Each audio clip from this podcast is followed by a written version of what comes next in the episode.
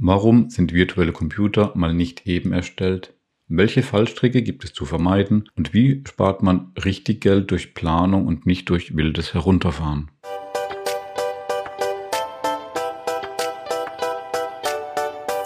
Hallo und herzlich willkommen beim ITS Pro Podcast. Der unabhängige IT-Podcast zwischen On-Prem-Infrastrukturen und Cloud-Umgebungen. Mein Name ist Benjamin Bürg und in Folge 11 sprechen wir über VMs in Azure gehostet. Warum sind virtuelle Computer mal nicht eben erstellt? Welche Fallstricke gibt es zu vermeiden? Und wie spart man Geld durch Planung und nicht durch Herunterfahren? Darüber sprechen wir jetzt. Kurz nochmal die Grüße an Martin, den Branddesigner, und los geht's. Beim Thema der virtuellen Maschinen ist es mir sehr schwer gefallen, das Ganze in eine Podcast-Folge unterzubringen. Ich versuche für uns immer erst einmal einen groben Überblick über das Thema zu verschaffen, um dann auf die einzelnen Bereiche in separaten Folgen einzugehen. Sonst wird eine Folge zu lang und die Hälfte der Informationen können nicht mehr aufgenommen werden. Daher schauen wir uns heute die VMs von oben an, was sie bieten und können, wie wir sie einsetzen und verwalten. In separaten Folgen gehen wir dann tiefer auf die unterschiedlichen VM-Sizes, also die Größen ein und auf das Thema Disks. Wenn ihr auch gerne ein Thema genauer unter die Lupe nehmen wollt, dann schreibt mir oder nutzt die Gelegenheit, euch mit mir auf LinkedIn zu connecten. Virtualisierung. Wie bereits schon in der zehnten Folge besprochen, ermöglicht uns die Virtualisierung von Computern und Servern in Form von VMs viele Möglichkeiten. Welche das alles sind, sollte uns vermutlich allen bereits klar sein. Eine der wichtigsten ist die effiziente Hardware-Nutzung und die Unabhängigkeit von den darunterliegenden Schichten. An der Stelle eine Notiz an mich selbst, dass wir das Thema On-Prem und die unterschiedlichen as-a-Service-Modelle als Grundlagenverständnis nochmal in einer separaten Folge anschauen werden. Stellen wir eine virtuelle Maschine in Azure zur Verfügung, bewegen wir uns im Infrastructure as a Service Bereich. Hier stellt mir Azure bzw. Microsoft den Storage, das Netzwerk und den Compute, also Hardware des Hypervisors und den Hypervisor in Form von Hyper-V zur Verfügung. Auf diese Infrastructure kann ich die VMs deployen. Bevor wir uns die VMs genauer vornehmen, möchte ich vorab gerne uns den Begriff und die Vorteile der Cloud nochmal anschauen. Gerade im Vergleich zu unserem ursprünglichen Vorgehen in der On-Prem-Welt. Virtualisierung On-Prem war für eine seriöse Kostenschätzung und Planung auf drei, vier, fünf Jahre immer eine Herausforderung. Auf jeden Fall wurde der oder die Server mit Reserven ausgestattet, also größer dimensioniert als die momentanen Anforderungen waren. Dann hat man den Server so ausgewählt, dass er ausbaufähig ist. Schnell auf größere Anforderungen zu reagieren war auch nicht immer möglich, da neue Hardware erstmal geliefert und in Betrieb genommen werden musste. Und das Storage, das Netzwerk, Internetbandbreite, Strom, Kühlung etc. musste auch im Einklang mit den neuen Workloads stehen.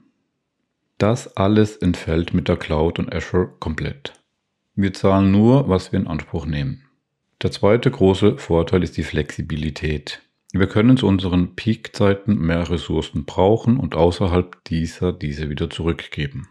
Neue Anforderungen können wir viel schneller umsetzen, da wir bei Infrastructure as a Service uns nicht um die unteren Layers kümmern müssen.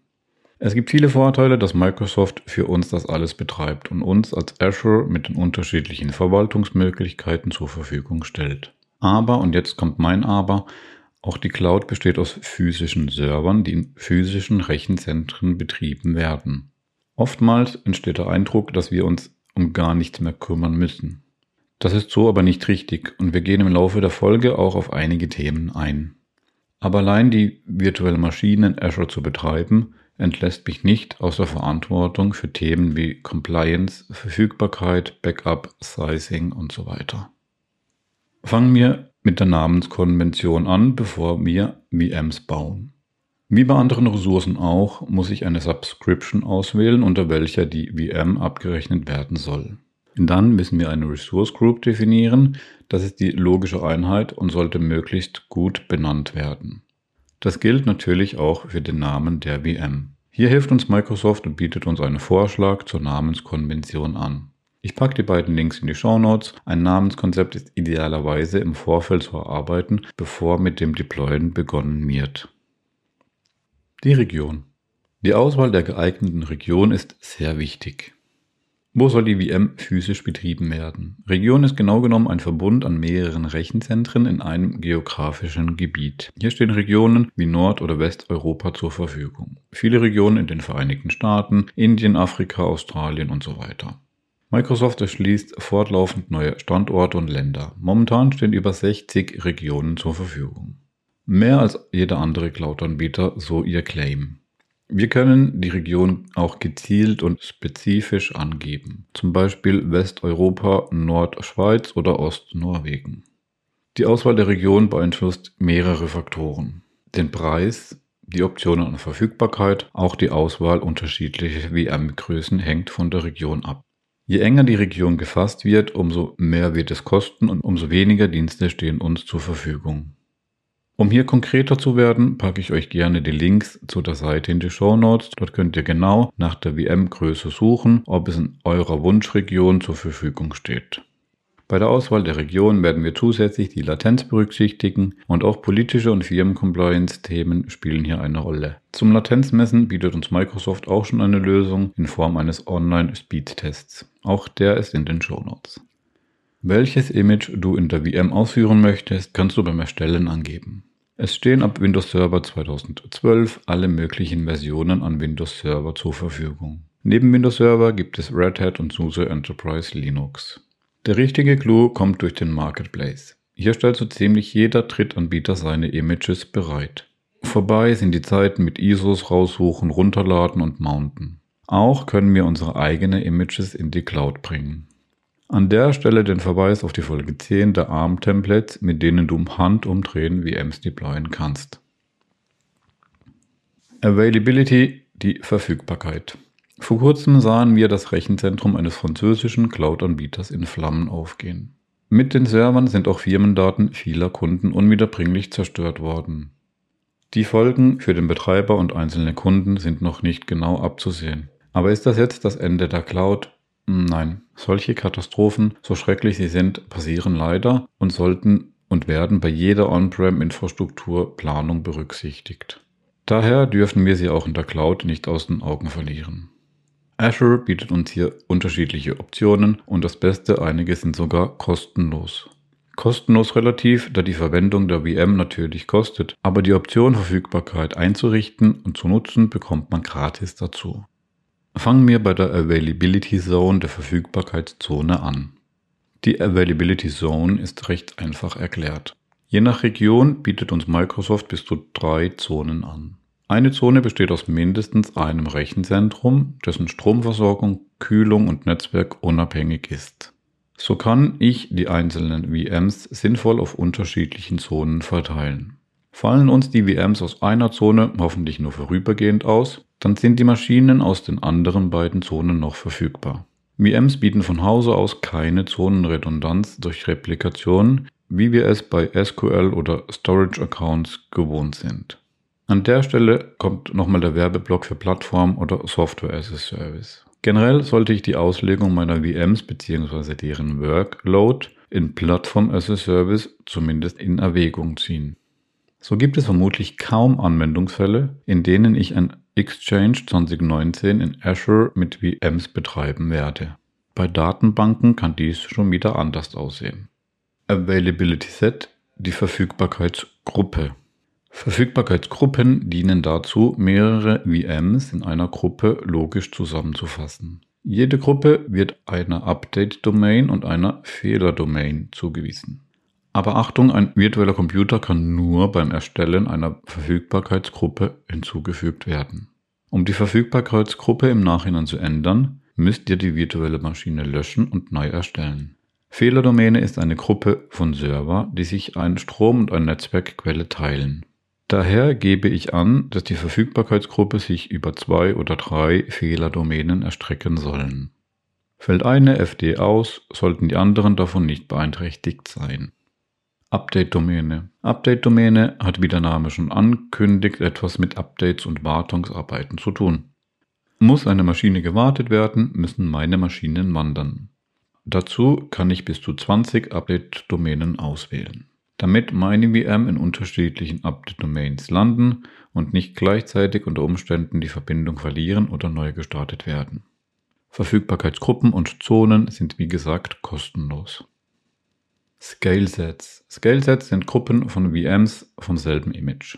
Hier steht ein Load Balancer vor den VMs, um die Last zu verteilen. Es gibt Autoscaling-Regeln, die anhand der Anforderung oder nach Zeitplan eine Skalierung vornehmen. Die Skalierung erfolgt dann horizontal, also die Anzahl an VMs wird erhöht.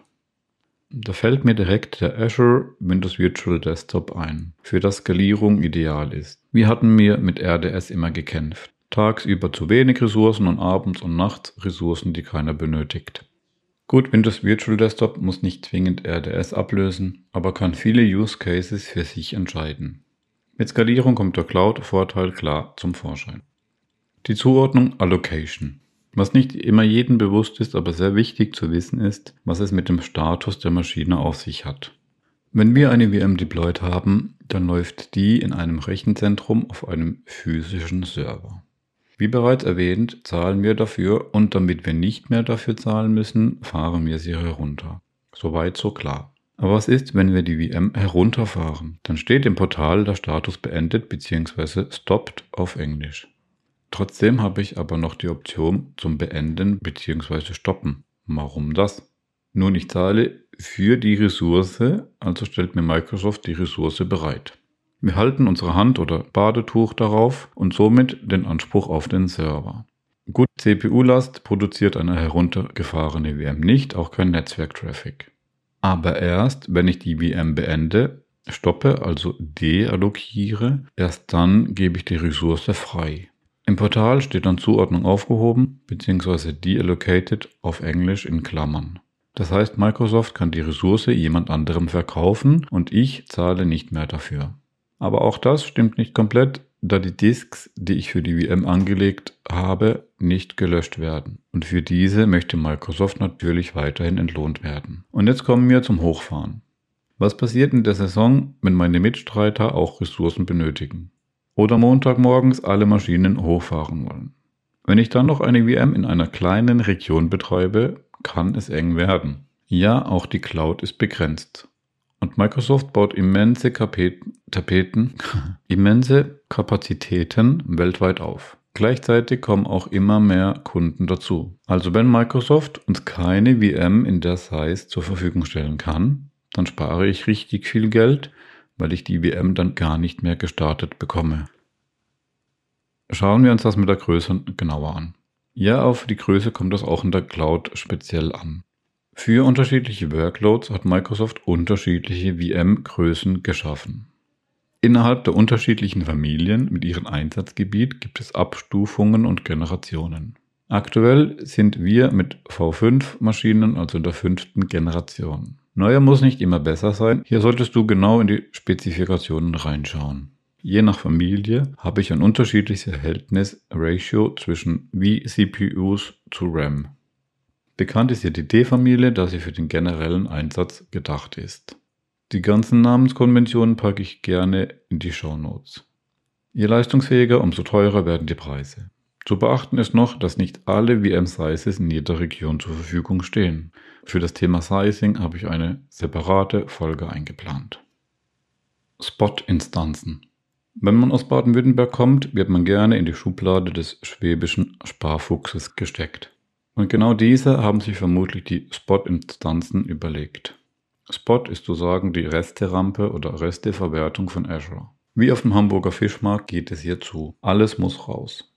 Ressourcen, die von Kunden nicht konsumiert werden, werden zu Spotpreisen rausgehauen. Und jeder kann mitmachen. Du kannst die Ressource, die gerade nicht verwendet oder von jemand anderem konsumiert wird, billig verwenden. Ihr könnt das im Azure Preisrechner, Link in den Show Notes, nachstellen. Eine VM mit niedriger Prio kostet teilweise nur ein Drittel und weniger des richtigen Preises. Es geht sogar noch eine Stufe besser. Wir können Azure sogar einen Tarif durchgeben. 321 und der Zuschlag geht an dich. Im Azure-Portal kannst du einen Preis angeben, den du bereit bist maximal zu zahlen, sowie an der Börse der Limit bei. Aber was passiert, wenn es keine Ressourcen gibt oder meine gewählte Größe nicht mehr verfügbar ist? Naja, in dem Moment, in dem ein Kunde kommt, der den regulären Preis zahlen würde, dreht mir Azure den Hahn zu. Meine VM wird heruntergefahren. Ja, ich kann sogar Azure sagen, dass sie meine VM bei der nächsten Möglichkeit direkt entsorgt. Also im Endeffekt eine tolle Spielerei, aber nur bedingt im produktiven Einsatz zu verwenden. Sicher zu Testzwecken oder für den einen oder anderen Entwickler geeignet. Es geht hier nur um Anwendungsfälle, bei denen ein Unterbruch keine Impact haben. Lizenzierung. Lizenzierung kann sehr komplex werden. Da es um Geld geht, macht es Sinn, sich hier Unterstützung von einem Partner oder Berater zu holen.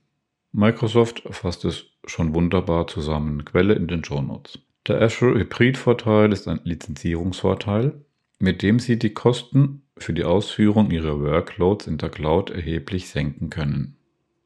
Dahinter steht das Prinzip, dass Sie Ihre lokale Software Assurance-fähigen Windows Server und SQL Server Lizenzen in Azure verwenden können. Jetzt gilt dieser Vorteil auch für Red Hat und SUSE Linux Abonnements. Hier mein kleiner Tipp, falls du noch keine Software Assurance Lizenzen hast, dann erwirb sie doch, bevor du mit Azure beginnst, um in den Genuss des Vorteils zu kommen. Reservation. Einen großen preislichen Hebel habe ich mit den Reservationen in der Hand. Hier sage ich Microsoft die Treue auf ein oder drei Jahre zu. Die wissen ihre Ressourcen sicher abgenommen und kommen uns für die, ihre Planungssicherheit ordentlich mit dem Preis entgegen. Auf ein Jahr kann ich bis zu 42% sparen und auf drei Jahre sogar bis zu 72%. Disks.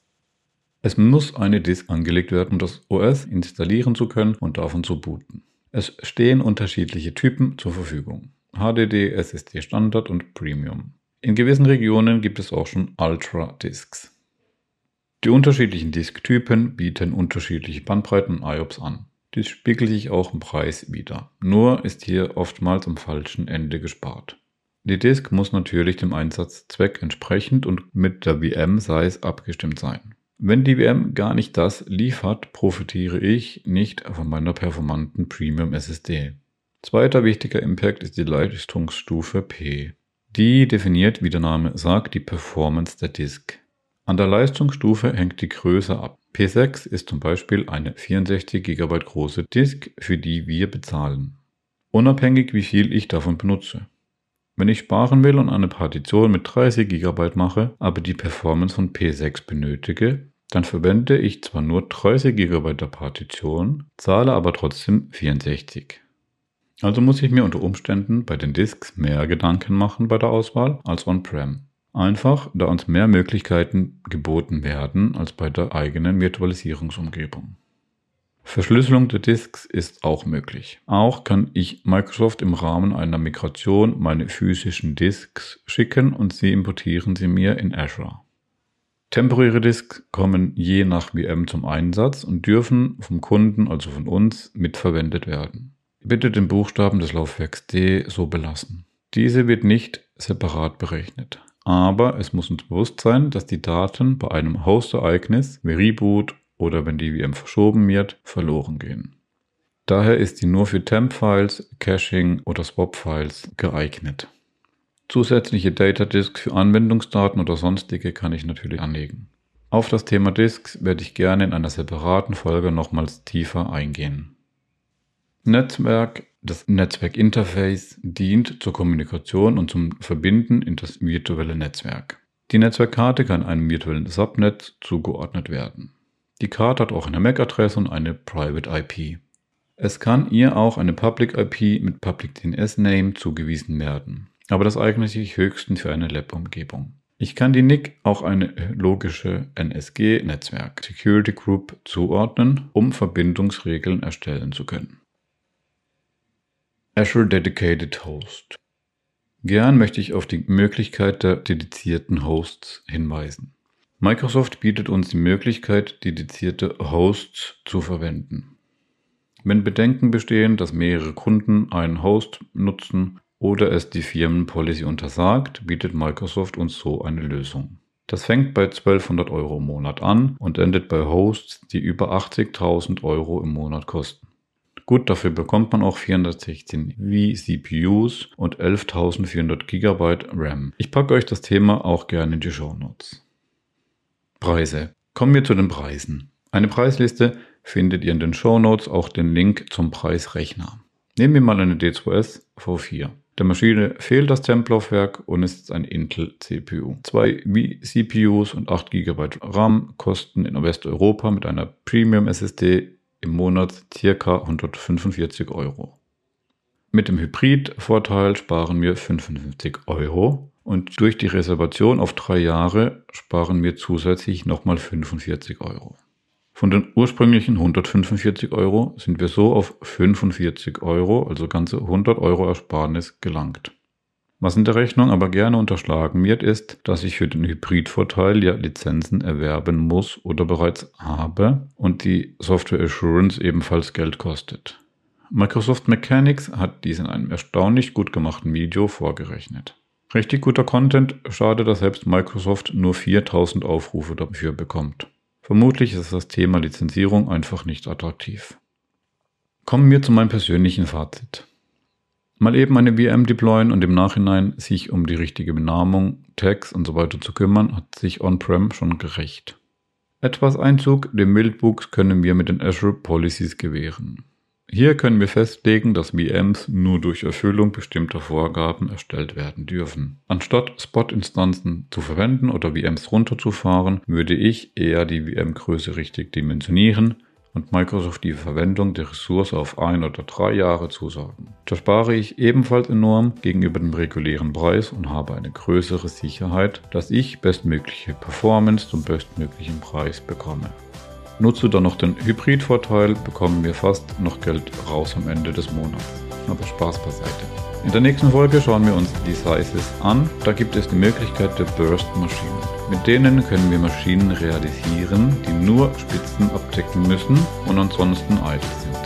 Auch das Thema Verfügbarkeit kommt mir persönlich etwas zu wenig. Dann haben wir noch das Thema Backup, Snapshot, Notfall, Disaster Recovery, über Site Recovery, worüber wir sprechen sollen. Wie sieht dein Fazit aus? Konntest du aus der Folge etwas mitnehmen? Welcher Bereich von virtuellen Maschinen ist dir wichtig? Gibt es Funktionen, auf die wir nochmal genauer eingehen sollten? Bewertet, teilt, liked und abonniert mir bitte den Podcast, so kann er am Leben gehalten werden. Vielen Dank für euer Interesse und Zeit, hat mich sehr gefreut. In der nächsten Folge bleiben wir in Azure. Ich bin sehr gespannt, wünsche euch bis dahin was. Macht's gut, euer Benjamin.